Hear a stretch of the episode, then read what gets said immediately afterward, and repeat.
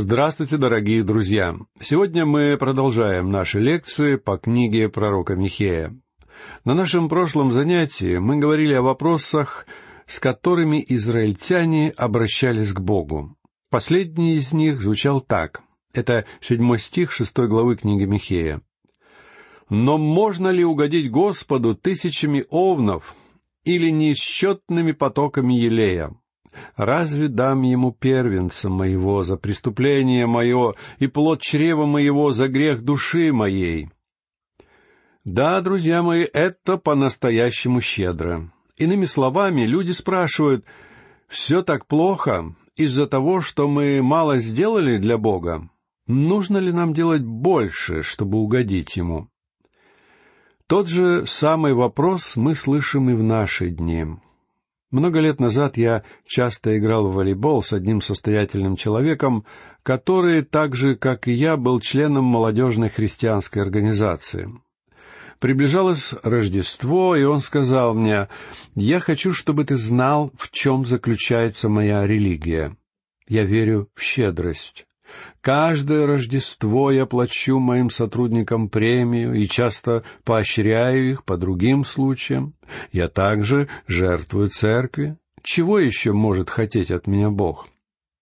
В этом и заключается вопрос. Следует ли нам быть очень щедрыми в том, что мы делаем? В этом ли заключается наша проблема? Многие люди выражают эту мысль так. Я чувствую, что делаю недостаточно. Из-за этого у меня нет взаимоотношений с Богом. Эти люди искренни, но из-за того, что они не спасены, хотя и являются членами церкви, они считают, что им нужно делать больше, больше и больше — Эту тему часто используют либеральные богословы. Они обращаются к помощи психологии. Они говорят человеку, «Смотри, ты делаешь недостаточно». И тогда человек запускает руку поглубже к себе в карман, особенно если он богат, и говорит, «Я пожертвую еще больше». Это произведет колоссальное впечатление на Бога. Я, конечно же, буду угоден Ему. Четвертый вопрос израильского народа, пожалуй, переходит границы разумного. «Разве дам ему первенца моего за преступление мое и плод чрева моего за грех души моей?» Эти слова были исполнены глубокого смысла для современников Михея, которые были окружены языческими народами, которые в культах Ваала и Молоха совершали человеческие жертвоприношения. Израиль также пытался подражать им в этом. Два самых безбожных царя Южного царства, Ахас и Манасия, допускали принесение людей в жертву. Эти два безбожника сожгли своих собственных детей. Но разве этого желает Бог? Я хотел бы подчеркнуть, что Бог никогда не просил израильтян приносить ему в жертву своих детей. Бог требовал, чтобы ему приносили в жертву первенцев мужского пола из скота, то есть коров, овец и волов. Но Бог ясно говорил о том, что Он не требует человеческих жертвоприношений. В Писании есть множество мест, которые подтверждают это. Но я остановлюсь лишь на нескольких отрывках, которые, как мне кажется, наиболее полно иллюстрируют мою точку зрения. В 18 главе книги чисел Бог дал народу некоторые установления и объяснил, чего Он требует. В 15 стихе этой главы мы читаем «Все разверзающее ложесна у всякой плоти, которую приносят Господу из людей из скота, да будет твоим. Только первенец из людей должен быть выкуплен и первородное из скота нечистого должно быть выкуплено. Бог требовал, чтобы первенец мужского пола принадлежал ему. Но за ребенка нужно было отдать серебро, выкупить его. Иными словами, Бог не принимал человеческих жертв, как он не принимал нечистый скот. Интересно, что человек также относился к категории нечистого. Сейчас у нас существует практика посвящения детей Господу, и мне кажется это прекрасно. Когда я нес пасторское служение, я посвятил Богу тысячи детей. Многие из них стали прекрасными, добрыми людьми. Одна женщина привела в семинарию, где я читал лекции своего сына, и сказала, «Доктор Маги, вы посвятили его Господу, когда он был еще младенцем». Я возблагодарил Бога за то, что этот юноша вырос добрым христианином. Но я также посвятил Господу многих детей, которые впоследствии попали в тюрьму. Прекрасно посвящать детей Господу, но это не гарантирует того, что они вырастут хорошими людьми. В Ветхом Завете Бог сказал, «Вам нужно выкупить ребенка, заплатив за него деньги. Сейчас я не приму его. Почему? Потому что он подобен нечистому животному. Он действительно нечист.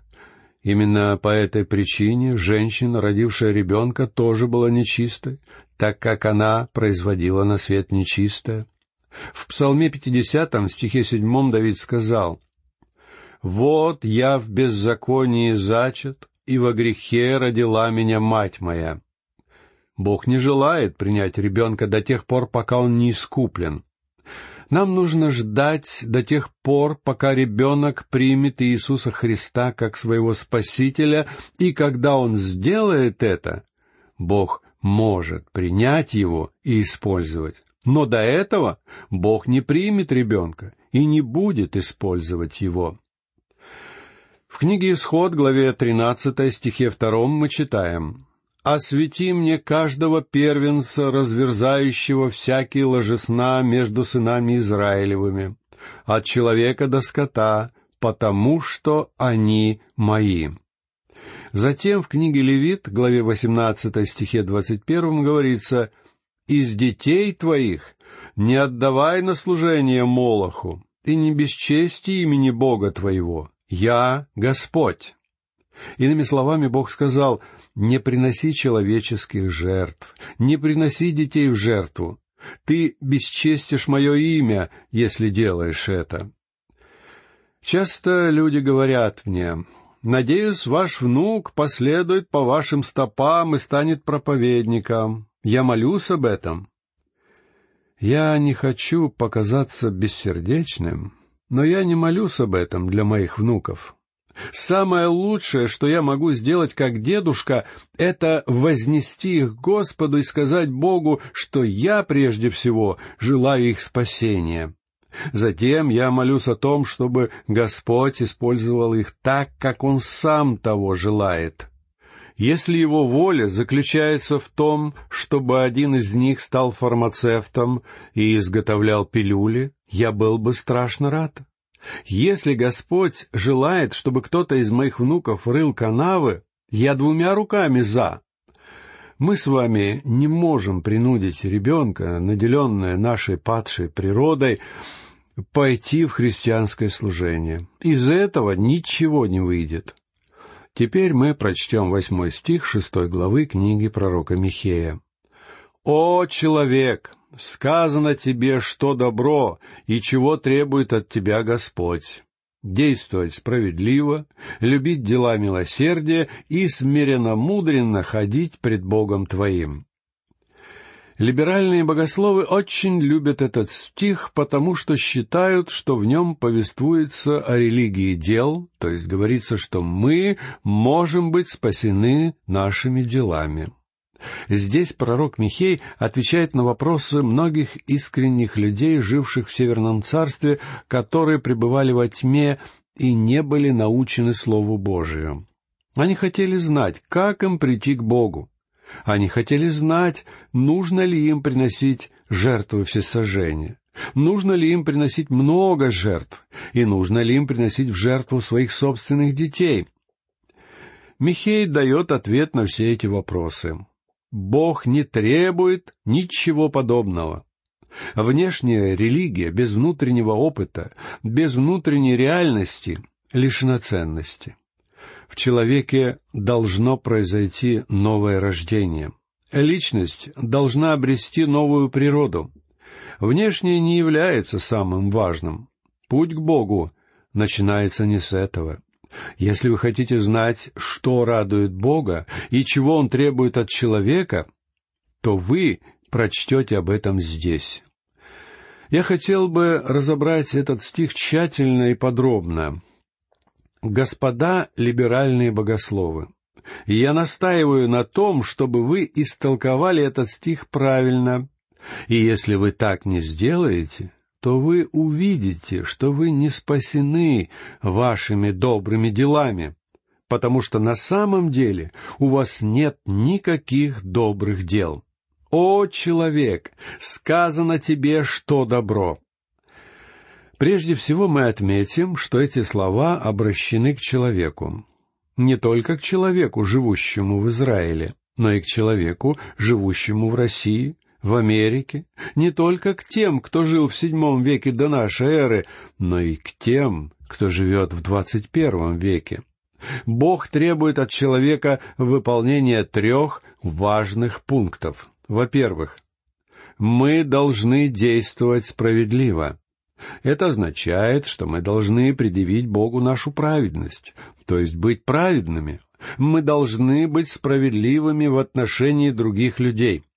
Мы должны быть честными и правдивыми. Во-вторых, мы должны любить дела милосердия. Но мы должны не только любить милосердие, но и быть милосердными в наших отношениях с другими людьми. И в-третьих, мы должны смиренно-мудренно ходить пред Богом. Друзья мои, как нам добиться всего этого? Можете ли вы достичь такого поведения своими собственными силами? Думаете ли вы, что это возможно без помощи Бога? Считаете ли вы, что это возможно без Божьего спасения? Если вы так думаете, Сейчас я скажу нечто очень резкое, но я нахожусь достаточно далеко от вас, так что вы не сможете меня поколотить. То вы лицемер. Не говорите мне, что вы живете в соответствии с этим моральным кодексом без помощи Бога. Вы просто не можете этого добиться, потому что все перечисленные явления — это плоды Святого Духа. Прочтем послание к Галатам, главу пятую, стихи двадцать второй и двадцать третий. «Плод же Духа — любовь, радость, мир, долготерпение, благость, милосердие, вера, кротость, воздержание. На таковых нет закона». Те три явления, о которых говорит Михей, в жизни верующего являются результатом воздействия Духа Святого — но сегодня в нашей жизни нет ничего подобного. Обратимся к Новому Завету и посмотрим, что говорится там. Послушаем человека, который жил под законом. В Деяниях апостолов, главе 15 стихе 11, мы читаем о том, что когда апостолы решили, следует ли язычникам соблюдать закон, чтобы спастись, Симон Петр встал и сказал — но мы веруем, что благодатью Господа Иисуса Христа спасемся, как и они. Почему он так сказал? Потому что чуть выше, в стихе десятом, он говорил следующее. «Что же вы ныне искушаете Бога, желая возложить на вы и учеников Иго, которого не могли понести ни отцы наши, ни мы?» Другими словами, Симон Петр сказал, «Я жил под законом, и я не думаю, что он сильно отклонялся от него даже после того, как был спасен. Но я не смог выполнить его требования. Бог ясно выражает эту мысль в послании к римлянам, главе восьмой, стихах с пятого по девятый, устами апостола Павла. «Ибо живущие по плоти о плотском помышляют, а живущие по духу — о духовном. Помышления плотские — суть смерть, а помышления духовны, жизнь и мир, потому что плотские помышления — суть вражда против Бога, ибо закону Божию не покоряются, да и не могут. Посему живущие по плоти Богу угодить не могут. Но вы не по плоти живете, а по духу, если только Дух Божий живет в вас. Друг мой, как Дух Божий может обитать в тебе? Господь Иисус сказал, «Должно вам родиться свыше». Ты должен обрести новое рождение, приняв Христа. В Евангелии от Иоанна, главе 1 стихе 12 сказано, «А тем, которые приняли Его, верующим во имя Его, дал власть быть чадами Божьими». В третьей главе послания к римлянам в стихах с 9 по 18 апостол Павел говорит о состоянии человека. Он приводит человека на суд Бога и показывает, что человек виновен. Затем Павел ведет человека в клинику Бога и показывает, что человек болен и болен смертельно, фактически мертв в своих грехах. Поэтому человек, кем бы он ни был, не может принести все это Богу. Бог требует праведности. Но мы не соответствуем этому требованию. В послании к римлянам, главе 3, стихе 10, Павел говорит — нет праведного ни одного. Кто-то возразит мне, но ведь речь идет о Новом Завете. Друг мой, в этом разделе своего послания только и делается, что цитируется Ветхий Завет. В тринадцатом псалме стихе первом мы читаем «Сказал безумец в сердце своем, нет Бога». Они развратились, совершили гнусные дела, нет делающего добро. Бог говорит это о тебе, но при этом Бог говорит, что Он требует от тебя праведности. Как же нам представить Богу праведность? Павел говорит об этом в послании к римлянам в главе 3 стихе 11. «Нет разумеющего, никто не ищет Бога. Иными словами, нет такого человека, который поступает правильно, даже если знает, как следует поступать. Если вы не христианин, то действительно ли вы живете в соответствии с вашими идеалами? Добились ли вы осуществления тех задач, которые вы ставили перед собой? Достигли ли вы того уровня, на котором вас все удовлетворяет? Должен вам сказать, что никто не живет в соответствии с тем знанием, которым обладает, даже если есть у него это знание. Никто не ищет Бога. Ту же мысль мы снова находим в Ветхом Завете, в Псалме 13, в стихах 2 и 3. «Господь с небес презрел на сынов человеческих, чтобы видеть, есть ли разумеющий, ищущий Бога. Все уклонились, сделались равно непотребными, нет делающего добро, нет ни одного». Я мог бы приводить подобные высказывания из Ветхого Завета снова и снова. Да, Бог требует праведности, но Ветхий Завет постоянно подчеркивает, что мы не можем представить Богу праведность, потому что у нас ее нет. Поскольку Бог требует праведности, то в жизни должно произойти какое-то изменение, так как никто не праведен. В послании к римлянам главе 4, стихе 25 о Христе говорится «предан за грехи наши и воскрес для оправдания нашего». Господь Иисус воскрес для нашей праведности, чтобы мы могли обладать этой праведностью, чтобы Духом Божьим мы могли произвести праведность в нашей жизни. Любить дела милосердия, Человеческое сердце не способно на это. Мы мертвы в наших грехах и преступлениях. В том же послании к римлянам в главе 3 стихе 12 Павел говорит, «Все совратились с пути до одного негодны. Нет делающего добро, нет ни одного». Такова картина состояния человека. В этом состоянии человек пребывает и в наши дни. О том же самом сказано и в книге пророка Исаии в главе 53 стихе 6. «Все мы блуждали, как овцы, совратились каждый на свою дорогу, и Господь возложил на него грехи всех нас». Ясно, что все мы неправедны, иначе Исаия не высказал бы свою мысль именно таким образом. Поэтому мы не должны быть лицемерными, когда читаем стих из Михея, в котором говорится о том, что нам следует смиренно, мудренно ходить перед нашим Богом. потому что никто не ищет Бога. Все мы пытаемся прийти к Нему своим путем.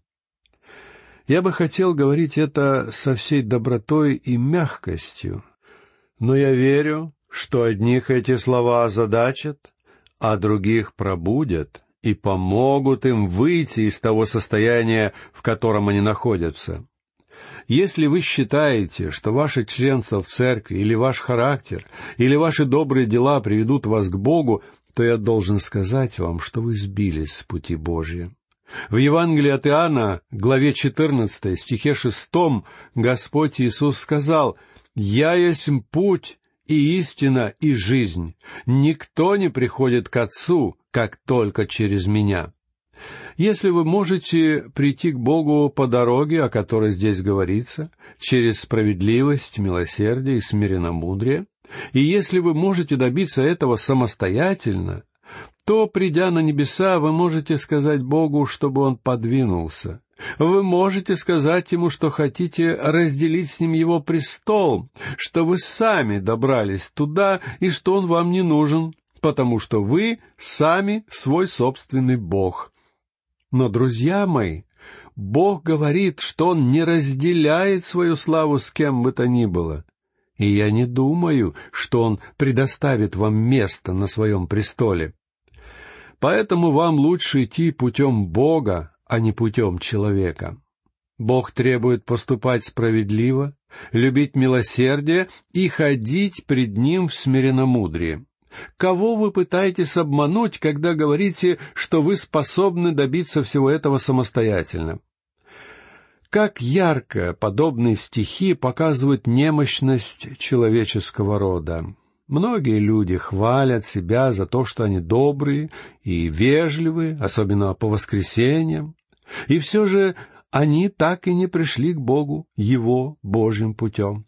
Как они могут упорствовать в своем лицемерии? Почему бы им не быть с Богом честными? Нам нужно просто прийти к Богу такими, какие мы есть, и признаться, что мы грешники. Дорогие друзья, нам всем следует сделать этот шаг. Я надеюсь, многие из вас глубоко задумаются над этим. А пока я должен попрощаться с вами до нашей следующей лекции. Всего вам доброго.